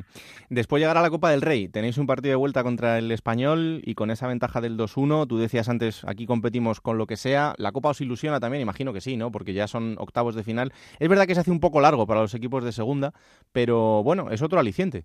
Ah, pero sí, nosotros, ya te digo, nosotros lo primero que tenemos ahora es el partido de Zaragoza y después el partido de, de la Copa, que vamos a ir con, con todo lo que podamos y todo lo que tengamos a, a sacar la eliminatoria adelante. Pero sí que es verdad bueno, que, que hay que ser consciente que hablando hablando claro, la, la Copa del Rey para los equipos de segunda es ponernos ahí para que los para hacerle rodaje para hacerle rodaje a los equipos de primera división. Es un marrón, es un marrón. La verdad que es una auténtica una auténtica vergüenza entre comillas porque eh, doble partido, jugamos el segundo partido en casa de en casa del equipo de primera división y si te pones a mirar eh, durante todos los años a lo mejor hay cuatro o cinco equipos que pasan eh, de eliminatoria, pero pero es muy difícil para los equipos de segunda división y más no tenemos parones no tenemos parones de selección tampoco 42 jornadas, luego el playoff, la Copa del Rey a doble partido. Eh, lo del calendario de la segunda división, pues es para hacerlo, para hacérselo mirar que a que lo tenga que mirar, que la verdad que que si queremos ser una segunda división competitiva, yo creo que se debería de arreglar un poco porque, porque es que nos cargan de partido eh, muchísimo. Es una locura, es una locura y esperemos que en el futuro cercano pueda intentar cambiar, por lo menos, porque sobre todo con el parón de selecciones también lo estamos viendo ahora. Al final también segunda división hay gente que se va con la sub-21, claro. que se, que se debilitan eh, y luego ya que, que yo creo que que no es ni, ni bueno para la salud, o sea, mm. son 42 nada, luego le metes el playoff, le metes copa, encima le metes doble partido y en casa de, del equipo de primera división. Pues entonces luego llega el mes de, vacaciones y te tiene que meter en hielo 30 días. No, y que además el, equipo que consigue ascender a primera empieza la pretemporada tres semanas después, con lo cual ya está lastrando ese arranque en primera y te lo pone mucho más difícil para competir en primera con transatlánticos que al final al final eh, sabemos que lo que lo que vende la primera división y mm. demás pero bueno eh, estamos viendo el nivel competitivo de la segunda división y si queremos que nuestro fútbol sea cada vez mejor yo creo que eso deberíamos de deberíamos de arreglarlo oh, poco a poco y que y que las cosas sean como deben de ser no un poco más lógicas Claro que sí. Oye, en lo personal, ¿es la temporada de todas estas últimas que has tenido en la que estás disfrutando de verdad, no solo por los resultados, sino porque no tienes lesiones, tú lo decías, la temporada pasada fue muy difícil después de esa lesión de larga duración, em, ahora estás bien, el equipo encima le va bien, estás en casa, cerca de tu pueblo? Sí, yo la verdad que, que bueno, la primera temporada nada más llega, eh, tuve ahí algún problemilla, luego me tuve que operar de, la hernia inguinal. Hmm. La segunda, cuando llevamos ocho partidos ganados consecutivos, eh, me, me rompí la rodilla. Y, y, bueno, se acabó la temporada y esta pues sí que es verdad que aparte de porque me encuentro bien físicamente, tú sabes que, que al final algún dolorcillo hay que tener, ¿no? Y son cosas leves, ¿no? Pero pero sí sobre todo porque después de la lesión uno valora mucho más lo que lo que tiene dónde está. Yo estoy aquí en mi casa en, el club eh, que yo siempre he querido estar desde pequeño y, bueno la verdad que, que ahora mismo pues uno de los mejores momentos de, de mi carrera y personalmente también pues eh, la familia está bien mi hija está bien mi mujer está bien o sea que todo va acompañando. Mejor que en Denver si estás no hombre la verdad que mejor que en Denver y mira, y mira que estuve muy bien, ¿eh? ¿Cómo fue? ¿Cómo fue aquella experiencia? Ah, la verdad que fue una experiencia magnífica, una experiencia que le aconsejo a todo el que pueda hacerla porque, porque al final eh, es para crecer como persona. A mí me sirvió también para volver a, a la primera división al, al Levante, que no, no lo consigue mucha gente, ¿no? Salía de Estados Unidos que parece que te vas a perder del panorama futbolístico, ¿no? sí hice las cosas bastante bien allí y tuve la oportunidad de volver a, Valencia, a Levante. Y bueno, para mí fue un, un punto un punto y seguido, ¿no? Después de unos, meses difíciles en cuanto a la salida mía del Zaragoza y, y bueno, se, se pudo dar todo, me fui allí, disfruté, hice amigos, aprendí un poco un poco de inglés y, encima y encima hasta hice hasta hice algún que otro gol, o sea que, bueno. no, no, me, no, no me puedo quejar. pues José María, ha sido un auténtico placer eh, charlar estos minutos contigo. Que haya muchísima suerte y muchísima salud, que al final es lo más importante. Y a ver si este noviembre lo podemos alargar un poquito más a diciembre y esta racha del, del Cádiz sigue igual, porque es un gusto ver a este equipo arriba y ojalá que con, eh, con mucha suerte a final de temporada para que os podamos ver luchando ahí hasta el final, ¿vale?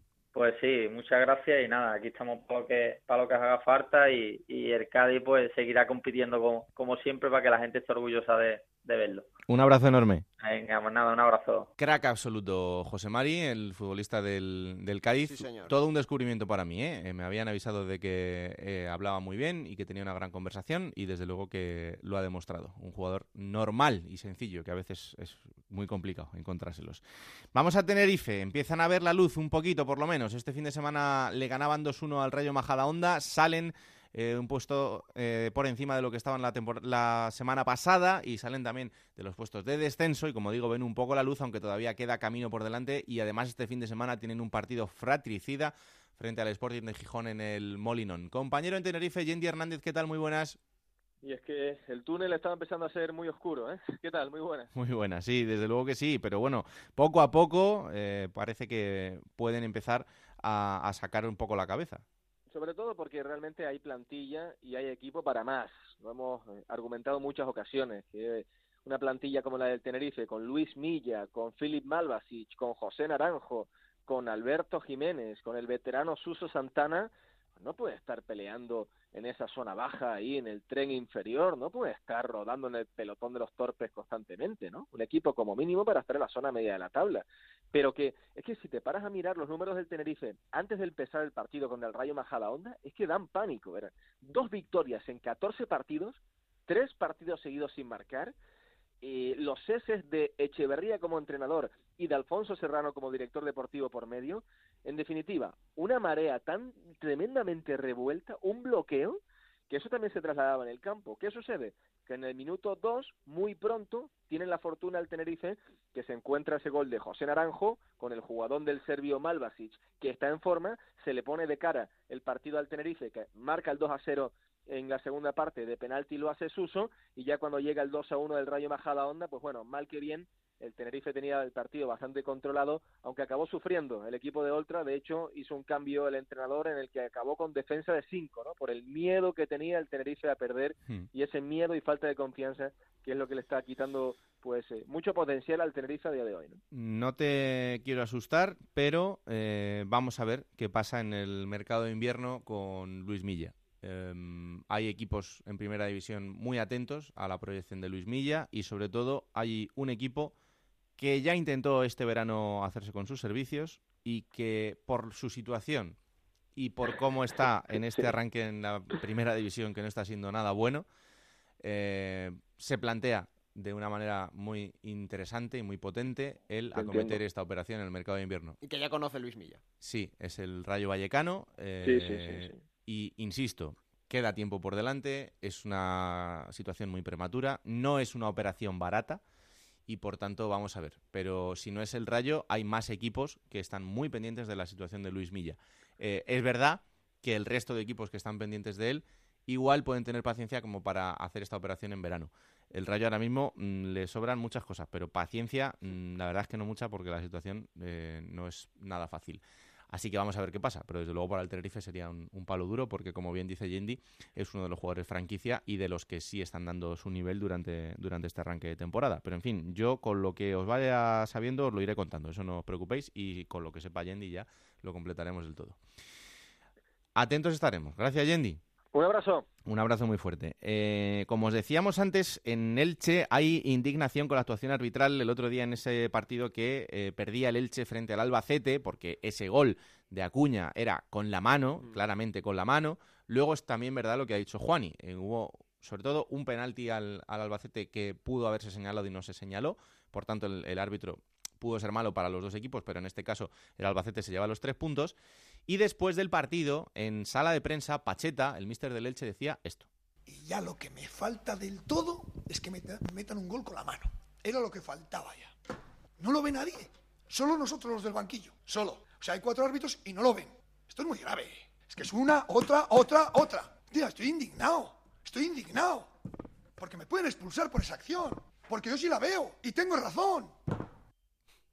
Pues sí, indignado sí parece, la verdad. Eh, compañero en Elche, Monserrat Hernández, ¿qué tal? Muy buenas.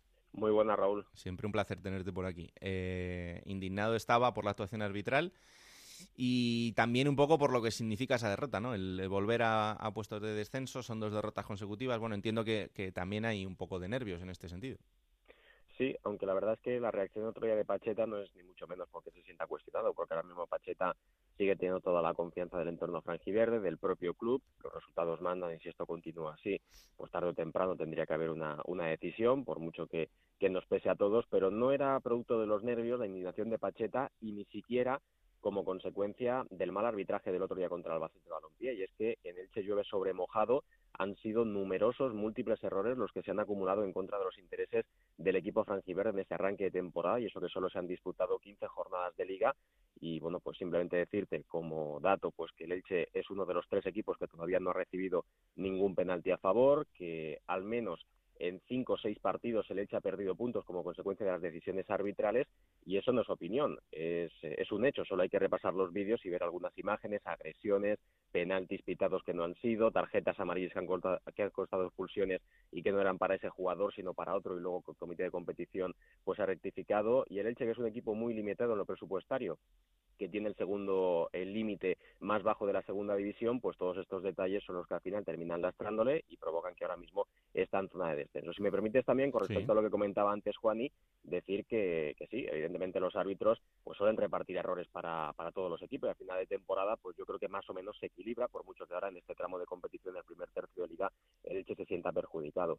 Pero lo que decía Ramis y lo que decía también Juani sobre ese penalti que también hubo en la segunda parte, decir que la jugada decisiva fue sin ningún tipo de dudas ese gol en el minuto 16. Luego no sabemos qué es lo que hubiese sucedido en caso de que no se hubiese concedido. Igual Alba hubiese ganado por 0-3 o por 0-4 o por 0-7. Sí, bueno, o igual hubiese vencido el Elche. Pero lo que estoy seguro es que, por ejemplo, esa jugada de Neider Lozano no se hubiese producido porque fue una acción en la que el Elche estaba totalmente volcado, una contra, en la que sí hay un penalti, pero estamos hablando del minuto 70-80 del partido y que no se puede comparar con la incidencia que tuvo en el resultado esa jugada. Para el, para el oyente que no haya visto el gol, un centro desde la banda izquierda de Néstor Susaeta, aparece llegando desde atrás Javi Acuña, eh, forzado, mete la mano derecha, primero hace un amago y luego vuelve a sacar la mano, desvía el balón por encima de José Juan y el paraguayo se tira al césped, según reconocía Pacheta después del partido, porque los dos se conocen y tienen cierta amistad porque coincidieron en un equipo anterior, hmm. Acuña le dijo a Pacheta que se quedó en el césped esperando a que el árbitro pitara y le sacara la cartulina amarilla. en pocas palabras, que se estaba escondiendo. Sí, como decía, el gol. Como decía Juaní, el jugador lo, lo, ha reconocido, que le dio con la mano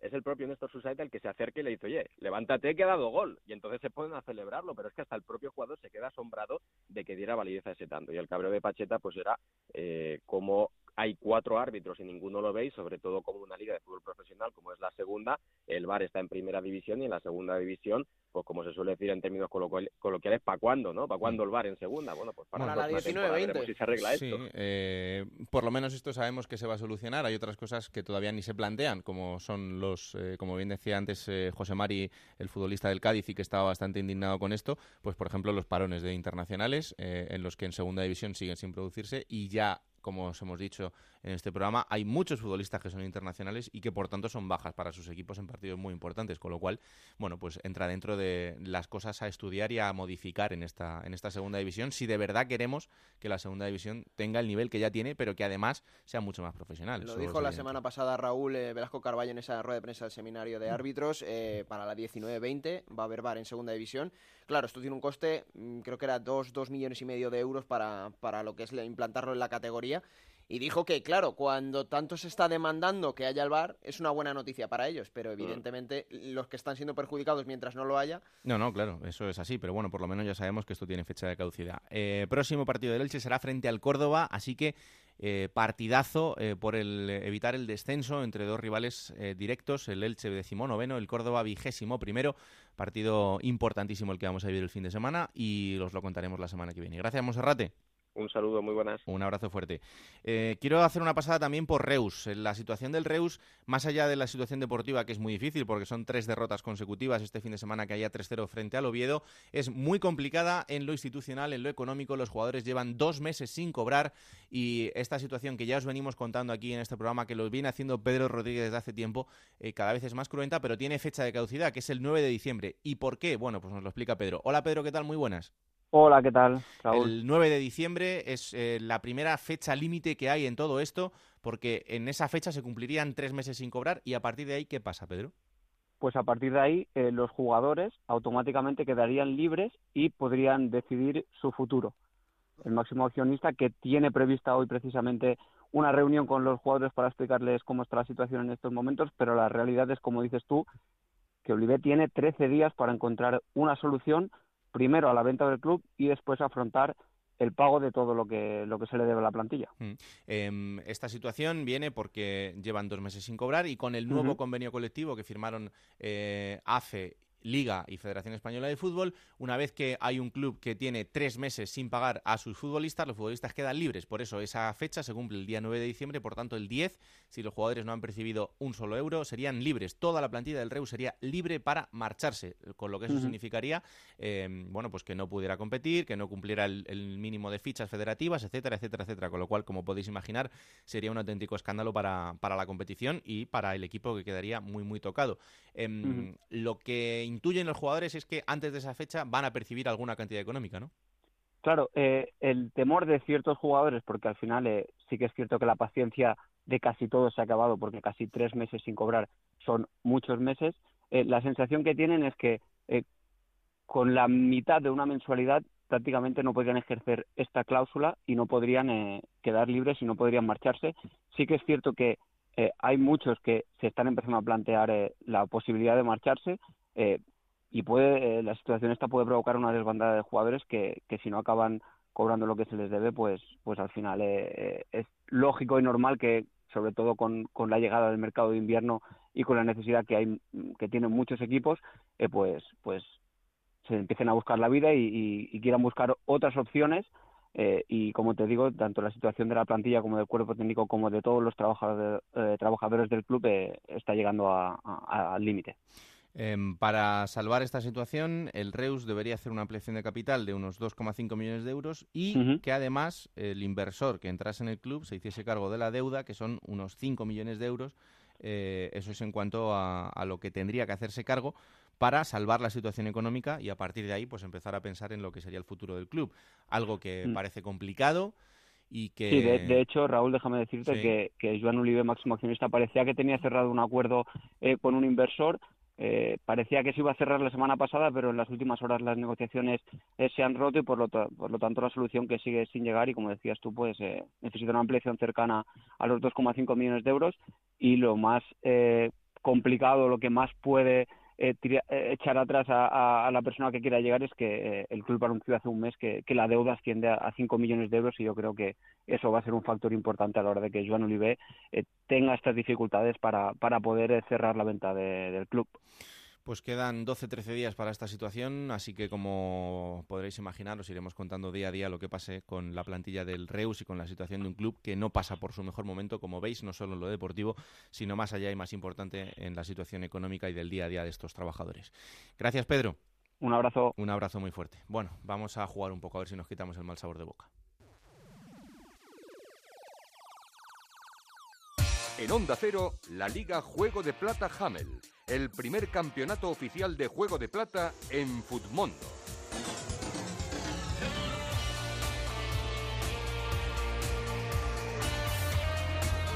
Estoy empezando a ser lamentable de una manera increíble. Bueno. Em, claro, que es lo que tiene tener en el once titular a Rubén Castro y a Rafa Mir esta jornada cuando a, a Las Palmas le han metido cuatro, pues evidentemente no es el mejor día. El ¿Cuántos re- puntos? 35. ¡Uh! No, no. ¿Qué me dices? Muy mal. Yo, en esta, yo creo que voy a descender de categoría en esta liga Juego de Plata Hummel de, de- con los amigos de Futmundo. Creo que me van a descender directamente. Van a hacer una OPA hostil y me van a echar. ¿Tú qué? 66 puntos. Bueno, tengo Manu Vallejo, el delantero del Cádiz que hizo gol, Esteban Burgos que Claro. repitió gol, central de Alcorcón, pero poco más.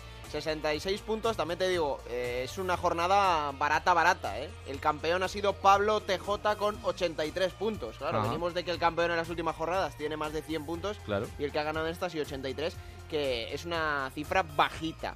Hay que decir que la clasificación general sigue líder, eh, intocable, nadie le supera, David Aranda Veraguas con 629 puntos Es y ya se ha distanciado un poquito Bryce Pino con 618, que no está nada mal, pero lo de David Aranda tiene pinta que se va a llevar este segundo mes consecutivo que ya está acabando, Raúl. Sí, sí, cuidadito que esto ya termina. ya lo tenemos y ahí. llegará el segundo ganador de una camiseta Hummel de segunda división. Ya sabéis que ese es el premio a los ganadores del mes. Y nada, la semana que viene ya habrá terminado el mes de noviembre. Así que seguir ahí jugando y sobre todo pasándolo muy bien, que es lo que, de lo que se trata y lo que intentamos hacer con los amigos de Futmundo.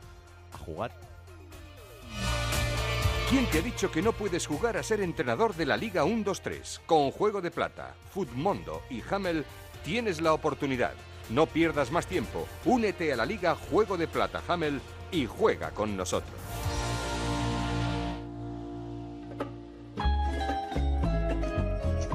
Plata o plomo. Soy el fuego que arde tu piel. Todo tuyo. Plomo, plomizo, ¿eh? Se lo vamos a dar al ucraniano delantero del Albacete, Roman Zozulia, porque fíjate que yo tenía fe que esta temporada de verdad ya se terminara de encauzar las buenas señales que vimos la pasada temporada en el Alba, pero el otro día se le vendieron fundir dos plomos otra vez porque esa entrada que le hace a Josan es muy muy fea, ve la cartulina roja, evidentemente el plomo de esta jornada es para Zozulia.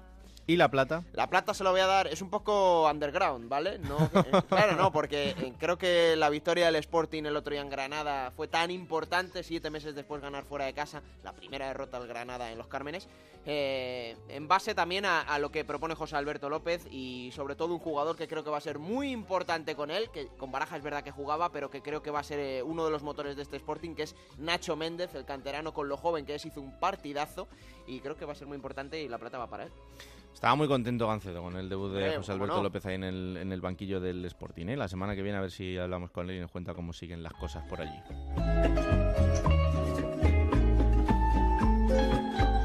Y lo siguiente es coger esa máquina del tiempo que tiene Pablo Llanos para traeros los mejores momentos de los equipos de la categoría. Esta semana ha elegido el Oviedo.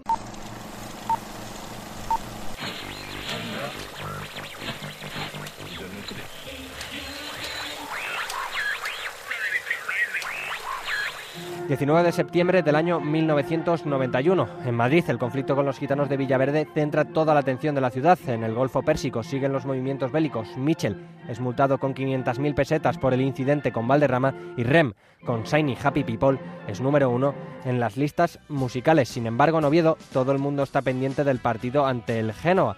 El conjunto italiano será el primer rival del equipo Carballón en su camino en la Copa de la UEFA. Los asturianos se clasificaron sextos en la temporada anterior, lo que permitió al Oviedo participar en la competición europea. Era el primer partido del conjunto obetense en Europa y no había un lugar más mágico que el Carlos Tartiere para comenzar aquella aventura. 6.000 italianos habían viajado desde Genova para ver a su equipo. Asturianos y genoveses disfrutaron de las fiestas de San Mateo en las horas previas al partido. El sueco Eric Fjedriksson era el encargado de arbitrar aquel encuentro. El colegiado señalaba el principio del partido. Ahora la falta es eh, favorable al Génova, el Oviedo que juega con Viti, Zúñiga, Gorriarán, Luis Manuel, Yerkan, El Cacho, Berto, Viñals, Carlos y Lacatus. Ese es el 11 que Irureta ha puesto en el equipo titular. Los asturianos buscaban el gol que allanase el camino a la siguiente ronda, paso previo por la visita a Génova en la vuelta de la eliminatoria. Los de Irureta se presentaron combativos al partido y pelearon cada balón. En el minuto 41 de la primera parte, La pelota a córner. Segundo córner para el Oviedo. Ninguno ha lanzado el Génova en estos primeros 45 minutos. Vamos a ver el Oviedo. Va a sacar la Catus. Todo el Génova se repliega. Todo el Oviedo en ataque. Al lanzamiento Lacatus. Bango y gol del Oviedo. Ha marcado Bango a los 44 minutos. Con todo el Génova dentro del área. Ha marcado Bango el 1-0, ahí lo vemos. El rebote, el balón golpeó en Signorini. Véanlo. En Signorini le cae el balón a Bango, que cruza ante Braglia y consigue el 1-0 en el minuto 44.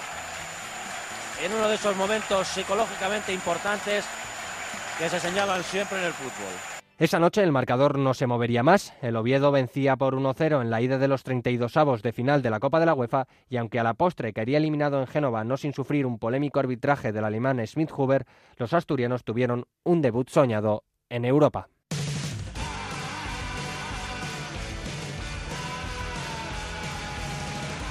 Vamos a por la próxima jornada que será la 16, Alberto. Y que va a comenzar este mismo viernes, lo decía José Antonio, el partido del Cádiz en la Romareda a las 9 contra el Real Zaragoza. Para el sábado, cinco partidos. A las 4 de la tarde, Córdoba-Elche. A las 6, el Málaga-Granada. También a la misma hora, el Reus-Mallorca. Para las 8, el Almería-Extremadura. Cerrará el sábado a las 8 y media en el Molinón, Sporting Tenerife. Para el domingo a las 12 y media, estreno en el Cerro del Espino, Rayo Majadahonda Deportivo de La Coruña. Para las 4, Osasuna Lugo. A las 6, dos encuentros, el Albacete Alcorcón y el Numancia Nastic para que ponga el broche a la jornada. A las 8 y media, Unión Deportiva Las Palmas, Real Oviedo. Pues un momento ahora en Juego de Plata para hablar de la Segunda División B y esta semana, en este capítulo, queríamos centrarnos en dos partidos. Ha habido muchos importantes y muy bonitos durante todo el fin de semana, como podéis imaginar, en los cuatro grupos, pero hemos eh, querido destacar dos de ellos que son dos derbis. Uno, el sucedido en el grupo 2 entre el Racing de Santander eh, que es además un, un, partido que lleva muchos años sin producirse entre el Racing de, de, Santander, como os digo, y la gimnástica de Torre la Vega, que acababa con la victoria 1-0 del, del, Racing en el Sardinero. Compañero Onda Cero en Cantabria, Fran Díez, ¿qué tal? Muy buenas. Buenas, ¿qué tal? Saludos. Desde 1990 no teníamos un Racing gimnástica. Fíjate, eh, 27 años ya, eh, desde ese último partido. Ha tenido Ha que llovido. pasar mucho tiempo. Es verdad que porque el Racing ha estado en situaciones mejores en, en todos esos años. Sí, sí, sí, justo hace una década pues estábamos eh, jugando la última edición de la Copa de la UEFA, casi nada, es verdad que por eso no han coincidido y en 1990 lo hacían también en Segunda B, en esta categoría. Mm, La verdad que no parecía Segunda B, porque hubo casi 16.000 espectadores en los campos de Sport de Sabinero, que no está nada mal. La verdad que el Racing tiene prácticamente esta temporada 11.000 socios y estamos viendo muy buenas entradas. Ante el Betis en Copa hubo prácticamente 17.000. O sea que, pero bueno, no, no nos podemos quejar en ese aspecto y tampoco en lo deportivo porque el Racing, eh, pues bueno, es el mejor equipo de los 80 en esta categoría de bronce del fútbol español ahora mismo. Sí, ahí está líder en ese grupo segundo con 33 puntos y solo con 9 goles encajados en, en estos 14 partidos que llevamos hasta el momento. Em, el partido imagino que sería una fiesta, ¿no? Para toda Cantabria. Pues sí, sobre todo lo, mejor es que no hubo ningún tipo de incidente, porque cuando juntas a 16.000 personas y tradicionalmente incluso en amistosos yo recuerdo que siempre hay mucho pique y Sí. pues, bueno, los eh, grupos ultras, eh, pues, mayores o menores, pues siempre en este tipo de partidos eh, puede haber algún problema y para nada. Es más, la Asociación de Peñas del Racing había realizado pues una pequeña jornada de convivencia con un cocido montañés, aquí somos muy de gastronomía, y repartieron pues más de 800 raciones de cocido montañés y hombre, salvo algún cántico cruzado entre estos grupos de, de aficionados, pues eh, por todo lo demás eh, pues fue una auténtica fiesta, un ambientazo de fútbol increíble. Lo que faltó en el derby precisamente fue fútbol. Sí, ¿eh? un Todo poquito de fútbol, un resultado muy cortito. en todo lo demás estuvo fenomenal, pero lo que es el juego pues hubo muy poco porque la gimnástica de Pablo Lago, la verdad que sobre todo es un equipo que ha tomado un camino que le está yendo muy bien, que es el del fútbol pues muy muy defensivo con cinco centrales y prácticamente eh, otros dos centrales por delante de esa zaga. Y la verdad que con ese sistema estaba obteniendo muy buenos resultados. Y el Racing estuvo más espeso que otros días porque es el equipo más goleador de la categoría, pero lo tuvo muy muy complicado. Y es verdad que hubo también polémica, que es lo bonito de los derbis, porque el único gol del partido, en el minuto 38, eh, fue un, saque de esquina que votó el francés Enzo Lombardo y una jugada muy embarullada y parece que Oscar Gil toca con la mano, pero es que es muy muy dudoso, apenas se ve ni con repeticiones desde distintos eh, ángulos, eh, varias tomas, no hay manera de saber qué es lo que ocurrió de verdad, si es realmente gol de Oscar Gil con la mano o si llega a tocar con la cabeza Víctor, un jugador de, la gimnástica, pero al final pues es lo que subió al marcador. También es cierto que el Racing, yo creo que hubo dos penaltis no señalados y hubo ocasiones, ¿no? porque el más destacado del encuentro quizás fuese Alex, el portero hispano-francés de, la gimnasia, que hizo dos o tres intervenciones, alguna de ellas de, mérito. Mm. Eh, se empieza a hablar en Santander de que puede ser el año de conseguir el objetivo de poco a poco volver al fútbol profesional y de volver, eh, en este caso, a la segunda división. Hombre, el eslogan que ha lanzado el club es, este año sí, yo creo que la inversión es importante. Estamos hablando en este derbicanto, la diferencia entre los dos es, abismal, ¿no? Eh, recordamos, si nos ponemos bíblicos con lo de la bici Goliat, pero, pero es cierto, la gimnástica, yo he hablado esta semana con el director deportivo gimnástico, con Carlos Volado Chalana, no llega a 300.000 euros en plantilla, la inversión es poco más de 250.000, el Racing tiene presupuestados 1.800.000 solo para jugadores de la primera plantilla, eh, nos iríamos seguramente a más de 2 millones. Eh, evidentemente es un equipo con jugadores con una experiencia en primera, no sé, Jordi Figueras, Álvaro Cejudo. Eh, evidentemente yo creo claro. que eh, primero del grupo, con toda la gente de fútbol con la que hablas que está siguiendo este grupo segundo, dicen eh, al Racing le van a sobrar puntos. Eh, claro, si no pasa nada extraño, si no baja el ritmo, y luego ya, pues es que la segunda es una lotería. Al Ay, amigo, luego hay que jugársela en ese playoff que es interminable, que es larguísimo, claro. y que al final, bueno, pues también es un poco lotería, es verdad. Hombre, si quedas campeón, es verdad que, pues bueno, a dos partidos tienes muchas opciones. Sí. A seis, eh, el Racing hace no mucho, pues ocurrió contra el Barcelona, incluso en casa en el Sardinero, con el estadio lleno, sí. se puso por delante con un gol de Abdon Prat, parecía que incluso que iba a pasar por encima el filial del Barça, terminó perdiendo 1-4 y al final pues, pues, tiró toda la temporada, ¿no? Ya el, el quinto partido, el ya en el sexto no había nada que hacer. Entonces aquí, eh, como ya la gente lleva unas cuantas campañas en esta categoría de bronce, yo creo que eh, está muy contenta, muy feliz, pero saben que esto es, eh, es, una maratón con un sprint final. Bueno, pues poco a poco, pero seguro que hablamos mucho del Racing durante todo el año porque es uno de esos equipos importantes de los que hay que hablar en la categoría de bronce del fútbol español. Fran, muchísimas gracias, un abrazo. A vosotros, os sigo. Ahí está, el, eh, uno de esos derbis de los que hablábamos esta semana. Y el otro eh, lo encontramos en el grupo primero, eh, en este caso entre Unionistas y el Salmantino, los dos en el grupo primero que terminaba con empate 1, el derby de Salamanca, que también hacía tiempo que no vivíamos. Eh, y además, en este caso, con, con, dos equipos que sí es verdad que tienen una rivalidad absolutamente increíble. Compañero Pedro Zaballos, ¿qué tal? Muy buenas. ¿Qué tal, Raúl?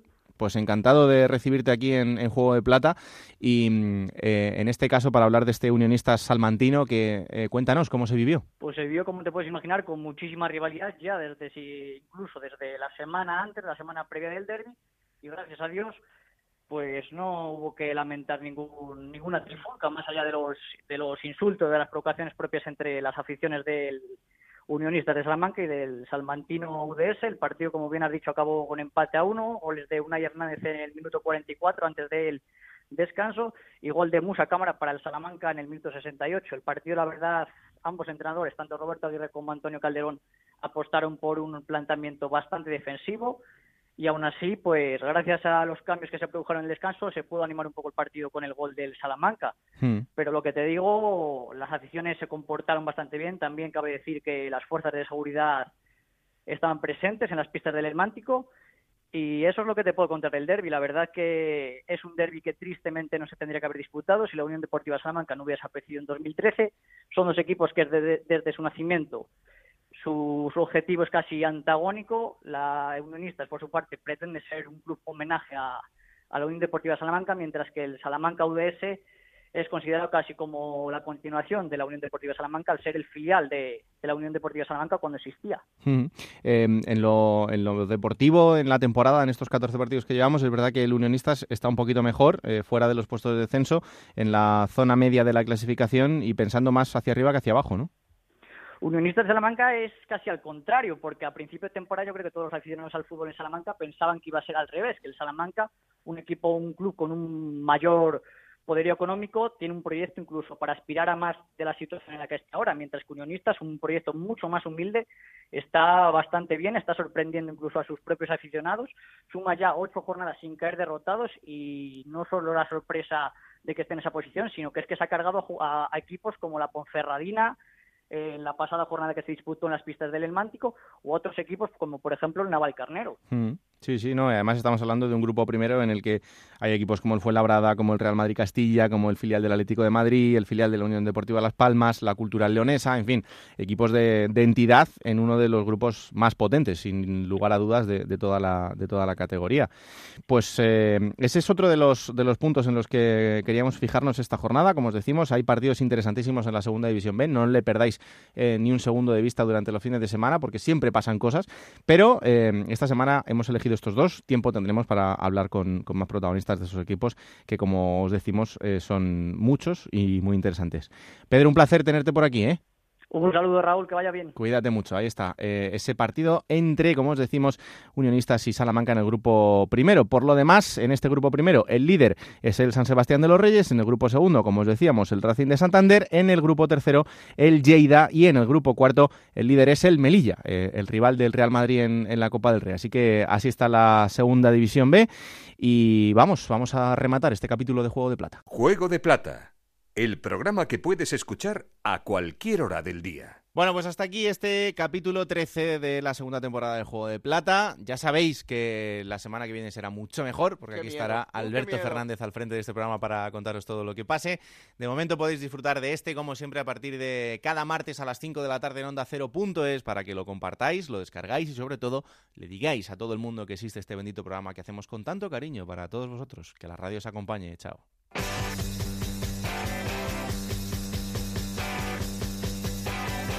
Raúl Granado, Alberto Fernández, Ana Rodríguez. Juego de Plata.